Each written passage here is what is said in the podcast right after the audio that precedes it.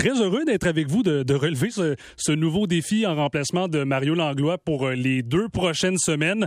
Moi-même étant un, fidèle auditeur des, des, amateurs de sport depuis, depuis que je suis jeune, en fait, depuis depuis que je me rappelle, je jouais au hockey, même mineur, je revenais de mes matchs et j'écoutais cette émission-là. Donc, euh, il me fera grand plaisir de vous accompagner pendant euh, ces vacances de la construction. Euh, d'ailleurs, vous pouvez m'écrire au 98985 à savoir d'où vous nous écoutez, de quelle région. Également, on va parler à Vandril Lefebvre, qui est un ancien joueur de l'Impact, également analyste, vous êtes habitué de l'entendre au réseau Cogeco, concernant les derniers matchs du CF Montréal. Également, aux alentours de 20h35, on va jaser avec Alex Tagliani qui euh, il va revenir sur le Grand Prix de Formule 1 euh, du côté de France qui s'est déroulé euh, ce week-end. D'ailleurs, belle victoire de Max Verstappen. Un peu moins belle performance du côté de Charles Leclerc sur Ferrari. Ça a moins bien été de, de son côté, donc on va en parler avec grand plaisir avec Alex Tagliani. Également, on va discuter avec le dépisteur des Phillies de Philadelphie, Alex Agostino, concernant J'imagine que vous avez peut-être été nombreux à voir ça. La dégelée que les Blue Jays de Toronto ont, fait contre les Red Sox de Boston vendredi. Euh, je sais que Yannick vous en parlait, Yannick Bouchard, euh, vendredi, suivait ça avec attention. J'étais à l'écoute aussi et je me disais, ça se peut pas. Ça se peut pas qu'on soit rendu avec un, aussi gros résultat. Et quand on dépasse euh, normalement la quinzaine de points, on se dit que ça commence à quand même être pas si mais là, avec la marque que ça, la marque, du moins que le, score s'est terminé dans, ce, match-là. Disons que ça a été assez intense. Et pour le reste du week-end aussi, ça n'a pas été le meilleur week-end pour les Red Sox de Boston.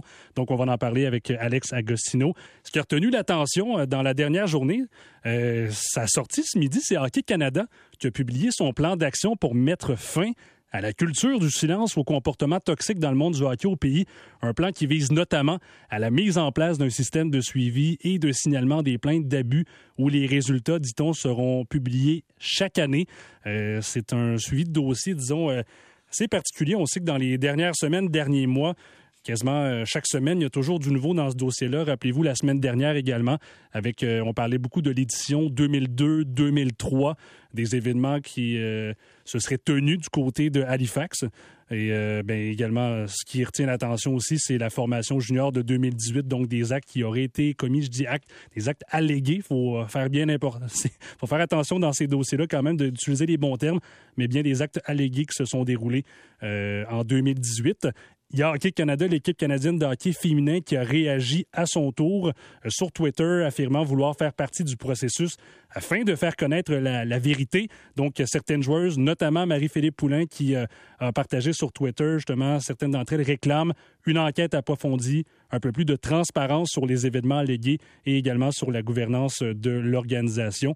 Donc ça, bien sûr, ça va être à suivre. Demain et mercredi, euh, il y aura euh, toutes euh, les, activités entourant finalement les, procédures au niveau judiciaire. Ça sera, ça sera fait du côté de Hockey Canada. Également, il y a l'équipe montréalaise de la Premier Hockey Federation qui a annoncé la signature de sept premières joueuses, notamment Anne-Sophie Bété, Alexandra Labelle, Kim Deschaines, euh, Jade Darny Landry, Brigitte Lagagnère, Sarah Lefort et également Christina Shanahan qui vont faire partie de la première édition de l'équipe d'expansion. Donc ça, ça sera super intéressant à suivre. Et aussi, ben, on connaît maintenant l'identité des 23 joueurs qui vont représenter le Canada à la Coupe euh, Linka Gretzky du côté de Red Deer du 31 juillet au 6 août prochain.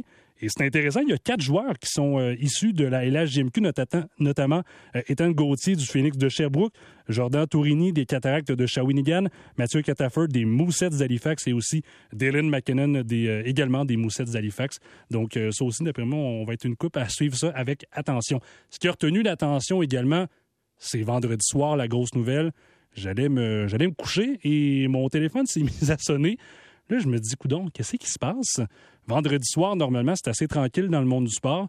Méga transaction entre les Flames de Calgary, les Panthers de la Floride. Jonathan Huberdeau prend la direction de Calgary et le contraire pour Matthew Ketchuk. Et d'ailleurs, on va en parler à l'instant avec Bruno Gervais, qui est analyste sur nos zones, ancien défenseur de la Ligue nationale de hockey. Bon lundi, Bruno. Bon lundi, comment ça va? Ça, va bien, merci. Écoute, j'imagine que tu as fait peut-être un peu le saut comme moi de voir cette méga transaction impliquant quand même des joueurs vedettes entre ces deux formations-là vendredi. Oui, oui, euh, très, euh, très surpris de ce genre de, qu'on peut dire, pardonne-moi l'anglais, le, blockbuster, les gros échanges de la sorte dans un air euh, très euh, très compliqué. Là, on n'arrête pas de dire que c'est difficile de faire des transactions, puis c'est vrai, c'est la complexité, les contrats, la masse salariale, etc. Ça devient pas facile. Fait que oui, j'ai été très surpris, surtout avec le genre de saison que Jonathan Huberdeau avait connu, euh, lui de son côté, en Floride. Euh, on pensait que la Floride était prête à faire le prochain pas, puis d'être capable de battre ses rivaux euh, de la Floride là, avec le Lightning de Tampa Bay. Euh, et, mais ça n'a pas fonctionné. Là, tout de suite, tu, tu te départis, tu viens changer la mentalité. Puis, quand on regarde les derniers mois euh, du côté des Panthers de la Floride, oui, tu as cette transaction-là, mais ça suit toutes les transactions avant pour bâtir cette équipe-là avec les Giroux et les Chera.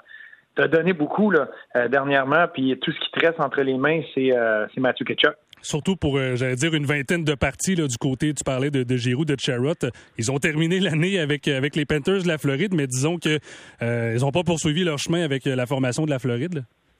Non, mais t'as entièrement raison. Mais quand tu fais la, combinaison d'un peu de tout ça, oui, c'était une, très bonne équipe. On regarde de battre les Capitals de Washington.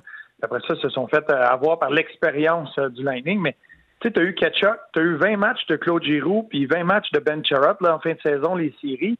Puis pour tout ça, tu as donné Huberdo, Uyghur, Tippett, trois choix de première ronde en 2023, 24, 25, un choix de troisième ronde, puis deux espoirs. Fait que, mettons que tu as, payé très cher pour ça, puis ce qui te reste entre les mains, c'est Matthew Kachuk. Et là, tu le signes à long terme.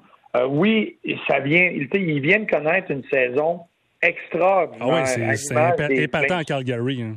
Ah, c'était quelque chose, mais la saison d'avant, pas trop longtemps avant, c'était une saison très difficile, on voulait recommencer, on voulait changer tout le monde. Puis là, tout d'un coup, tout clique. Mais dans la nationale, et surtout quand tu vas y aller de contrats de longue durée comme ça, c'est que tu veux voir la constance dans tout ça. Donc, c'était la première saison de 40 buts pour Mathieu Ketchuk. Je dis pas qu'il serait jamais capable de le refaire. Et eux autres mis sur le potentiel de mais je trouve que c'est un gros risque euh, envers lui, puis surtout que là, tu changes complètement d'environnement. Puis c'est pas c'est pas garant de succès, peu importe où tu vas aller. il s'était bâti un environnement, il s'était bâti un rôle euh, devant le filet en avantage numérique, euh, une façon de jouer, puis là, tout a cliqué. Ça va être tout un défi de reconnaître ce genre de saison-là. Et tu, m'ouvres la porte, d'ailleurs, parlant de contrat, je vous rappelle, l'échange, justement, tu parles du défenseur Mackenzie Wigger, euh, de, l'espoir Coach Wynn, du choix de première ronde en 2025, mais les deux principaux joueurs qui vont être là l'an prochain, c'est vraiment le défenseur Wigger et également Jonathan Huberdeau.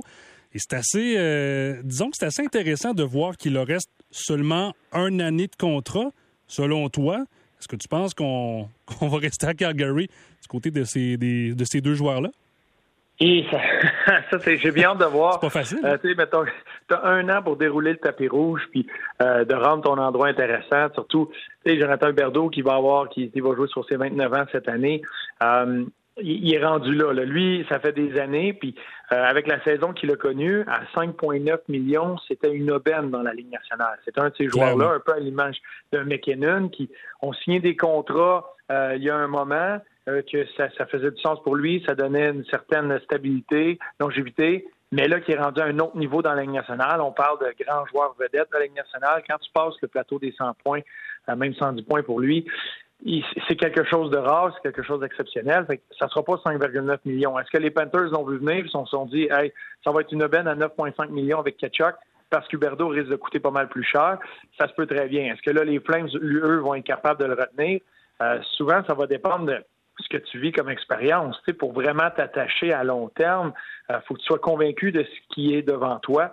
Euh, puis on le voit de plus en plus, les joueurs étant conscients de tout ça, euh, comprenant le, niveau business de tout ça, de vraiment se mettre dans un environnement euh, avantageux pour signer ces, longs contrats-là.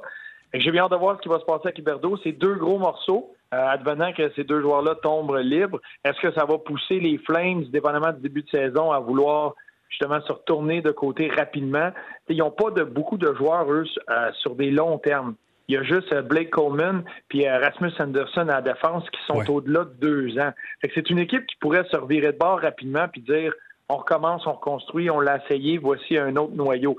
c'est là que j'ai hâte de voir. Parce que surtout avec la perte, on en parle de Matthew Ketchuk qui lui était là depuis son année de repêchage, aussi Johnny Gaudreau qui a pris le chemin euh, de Columbus. Donc, oui, c'est deux grosses pertes, mais la question que plusieurs se posent, c'est euh, on, semblait avoir un certain air d'aller du côté de Calgary.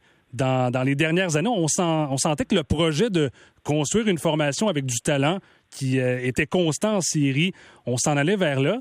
Là, avec la perte de ces deux gros joueurs-là, on se questionne, est-ce que à l'interne, dans la formation, euh, il y avait peut-être des problématiques? Est-ce que c'est l'entraîneur Daryl Sutter qui a peut-être mené la vie dure en arrivant à Calgary? Des vedettes qui n'ont peut-être moins qui ont peut-être moins apprécié ça et finalement décident de partir. C'est faut, faut quand même s'interroger là-dessus aussi parce que c'est particulier comme situation là. Tes deux meilleurs joueurs quittent la formation. Tu as entièrement raison, rapidement. Oui, un via un échange, mais c'était clair que c'était brisé entre les deux parties, puis ça n'allait pas se, se régler, ce qui a forcé les Flames à, faire ce geste-là. Après avoir terminé premier dans la, euh, dans la, dans la division Pacifique, c'est une équipe. Est-ce que là, ça, vient exposer un peu que c'est peut-être le sentiment de feu de paix? Est-ce que tout a cliqué là, mais ça n'allait pas perdurer? Est-ce que, comme tu mentionnes, c'était difficile, puis que les, les joueurs, euh, oui, ils ont été capables de, de sortir le jus qu'il fallait pour cette saison, mais que ça n'allait pas durer longtemps? Parce que on se rappelle, il y a deux ans, les Flames avaient terminé euh, au cinquième rang de, cette division-là, euh, Scotia, derrière le Canadien. Euh, c'était pas mal le même noyau. Puis on avait vu des joueurs prendre le bord, des joueurs qui étaient appréciés de la chambre, mais qui se sont fait montrer le chemin de la porte, le chemin de la sortie par l'entraîneur, Monahan, entre autres. Est-ce que c'était des blessures qui avaient justement pendant un an, c'est correct, mais pas pour le long terme? là, tu changes complètement ton noyau. Euh, quand tu avais une stratégie, quand tu as décidé de signer Mark Strom dans les filets, euh, puis tantôt, je ne l'ai pas nommé, c'en est un de, des. Il y a trois joueurs. Dans un gardien, un défenseur, un attaquant qui ont des contrats de passer deux ans. Et là, tu avais un plan. Puis là, euh, tu vas chercher Toffoli. Il y a eu plusieurs transactions, la signature de Coleman. Tout était bâti pour arriver à terme maintenant. Ça ne fonctionne pas l'année dernière. Puis là, tout d'un coup, tu perds deux pièces maîtresses. Fait que là, j'ai bien hâte de voir si le sentiment va être de recommencer. Puis c'est là que Jonathan Huberdeau, veux-tu t'embarquer à 29 ans ou mais à partir de 30 ans dans une reconstruction à Calgary quand tu viens de vivre plusieurs très belles années sur le bord de l'eau en Floride? J'ai bien hâte de voir. Et euh, ben aussi, Jonathan Huberdeau, j'imagine que tu l'as entendu, ou du moins, il s'est adressé aux, médias aujourd'hui, euh, aux médias de Calgary, et tu comprendras qu'il y avait pas mal de, médias euh, du Québec à savoir comment, comment il avait réagi, parce que lui aussi, là, il, a mentionné que ça, ça a été un des premiers surpris quand il a reçu l'appel de son directeur général pour lui dire ben écoute, euh, la prochaine saison, ça sera pas sous les, chauds, euh, le chaud soleil de la Floride et sous les palmiers que tu iras, ça sera plus du côté euh, de Calgary. et d'ailleurs, ben, on peut peut-être écouter un petit extrait et on, va revenir ensuite, Bruno. Non, je m'attendais vraiment pas, pour être honnête. C'est arrivé de, de nulle part. Ça fait partie du hockey, puis c'est sûr que c'était un, un, choc au début, mais après, là, j'étais excité, je, je veux dire, j'étais un, un flame, puis j'ai hâte de, de, commencer là avec lui. Ouais, c'est euh, donc ben au moins il, il a répondu euh, à, dire qu'il y avait quand même certaines ambitions du côté de, de Calgary, mais c'est quand même pas la même formation qu'il avait du côté de la Floride. Oui, c'est certain. Hein, quand tu regardais la force de frappe qu'il y avait offensivement euh, pour cette équipe-là, ça sera pas la même chose, surtout avec le départ de Gaudreau et Ketchuk. avec les Flames de Calgary, on sait avec Daryl Sutter, j'ai l'impression que ça ne sera pas le même style de jeu non plus. Hein, les Panthers de la Floride, qui est un style très agressif, très ouvert, beaucoup de pression. Puis, euh, il, il, vivait, il mourait par l'épée. Mais euh, quand tu regardes euh, Jonathan Huberdeau, puis je peux comprendre sa surprise. souvent dans le monde du hockey, c'est un concours de circonstances et c'est synchronisme. Puis lui avait signé une entente de 6 ans de 5,9 millions par année après la, la saison 2016-2017. Il était tout jeune. Il n'y avait pas encore une saison de plus d'un point par match signe son contrat, puis à partir de là, il y a une saison, puis immédiatement après, là, c'est quatre saisons de ben suite que tu es plus qu'un point par match. Fait que ça fait longtemps, ça fait quatre ans qu'il est une aubaine pour les Panthers de la Floride. Puis il a permis aux Panthers de faire des transactions, d'aller chercher des joueurs, d'aller chercher cette espèce de puissance-là, d'aller signer Bob Bobrovski, de te pouvoir remplir tout ça. Puis là, quand il arrive au moment où c'est à mon tour, j'ai été l'aubaine euh, pendant quatre ans, là, ça va être à son tour de, éventuellement de signer ce contrat-là. Ben là, l'équipe réalise qu'il n'y aura pas de place, puis passe à autre chose. Fait que je peux comprendre le choc puis la surprise euh, du Bordeaux. Et euh, Bruno, je veux t'entendre peut-être en terminant euh, sur Pierre-Luc Dubois qui a accepté une offre qualificative d'un an de 6 millions de dollars avec les Jets de Winnipeg. Lui aussi s'est adressé aux médias aujourd'hui il a resté assez vague sur son avenir. Disons qu'on lui posait des questions, euh, voulait pas trop s'avancer à savoir euh, dans les prochaines années est-ce que j'ai l'intention de rester avec les Jets? Toi, selon toi, euh, en terminant, est-ce que tu penses que l'avenir est à Winnipeg pour Pierre-Luc Dubois? Puis, ça, ça c'est mon opinion. Mais moi, moi, ce que je vois de, Pierre-Luc Dubois, puis que ça fait quelques années déjà, puis de ce qui concerne le hockey, ce qui concerne l'extérieur du hockey, c'est un homme qui est très à l'affût de ce qui se passe, qui comprend le côté le côté entrepreneuriat ou petite euh, entreprise qu'il est lui-même. Euh, puis c'est un passionné du hockey, mais comprend l'autre côté, comprend le côté business. Et il est dans une situation, puis c'est pas souvent ça dans une carrière, mais il veut se, se se préparer puis se placer dans une position où pouvoir avoir un certain pouvoir et pouvoir choisir où il va aller puis ou choisir le scénario, qu'est-ce qui va se passer autour de lui. Avec tout ce qui s'est passé l'année dernière avec les Jets de Winnipeg, moi je les avais placés en série. Je pensais que c'était une équipe qui a fait des pas en avant. Je pensais que c'était une équipe qui avait assez appris de dures défaites pour justement aller à l'autre étape puis ça n'a pas fonctionné. Là, tu as l'entraîneur qui tout d'un coup décide de quitter parce qu'il dit que la Chambre n'entend plus sa voix ou qu'ils ont besoin d'une nouvelle voix. Tu as beaucoup de changements. Tu as Laurie qui s'amène, on change avec Rick Bonus. Euh, tu as les commentaires de Mark Shifley, je ne sais pas si vous vous rappelez, à la fin de la saison, Mark Shifley il disait Bon, qu'est-ce qui se passe ici? Je ne sais pas, on va voir dans quelle direction que ça va.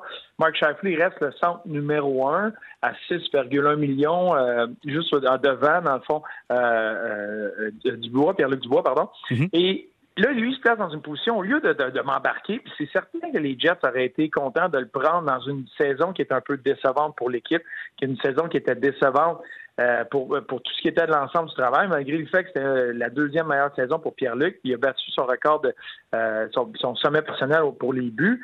Mais il, garde le pouvoir. Fait qu'il mise sur lui-même parce que c'est risqué. Tu sais, Pierre-Luc pourrait jouer 10 matchs, se blesser, une blessure à long terme, puis il arrive l'année prochaine, puis il n'y aura pas mieux que l'offre qualificative. Mais il met sur lui-même, il prend l'offre qualificative, c'est très simple dans les négociations, se présente au camp, puis il se positionne tranquillement dans un moment où c'est soit qu'il va être échangé, mais il va pouvoir regarder l'organisation s'en va où, c'est quoi la direction, qu'est-ce qui va être possible pour moi? Un joueur de centre de sa trempe, j'ai l'impression qu'il a confiance en lui, qu'il met sur lui pour dire je suis capable d'aller faire encore mieux sur la patinoire pour éventuellement signer euh, le contrat de sa carrière à un point dans un environnement ou dans un endroit qu'il va vouloir. Est-ce que c'est Winnipeg? Je ne sais pas. Ça, va dépendre de comment les choses vont aller cette année, mais une chose certaine, c'est qu'il ne veut pas justement être menotté. Il veut être certain de faire les bonnes choses puis se donner l'opportunité éventuellement choisir. Très intéressant, Bruno. Merci beaucoup euh, d'avoir participé à l'émission ce soir. un grand plaisir. Tu fais vraiment bien ça. Merci. Bonne fin de soirée. Salut Bruno euh, Gervais, donc ancien défenseur de la Ligue nationale de hockey. Nous, dans un instant, on va parler euh, soccer, on va parler foot, on va parler du CF Montréal quand même qui va bien euh, ces temps-ci. Deux victoires consécutives. On va en parler bien sûr avec Vandril Lefebvre, qui est un ancien joueur de l'Impact également qui est analyste à notre réseau. Donc on vient dans un instant partout au réseau Cogeco. Vous écoutez les amateurs de sport. Je vous souhaite un excellent lundi en votre compagnie.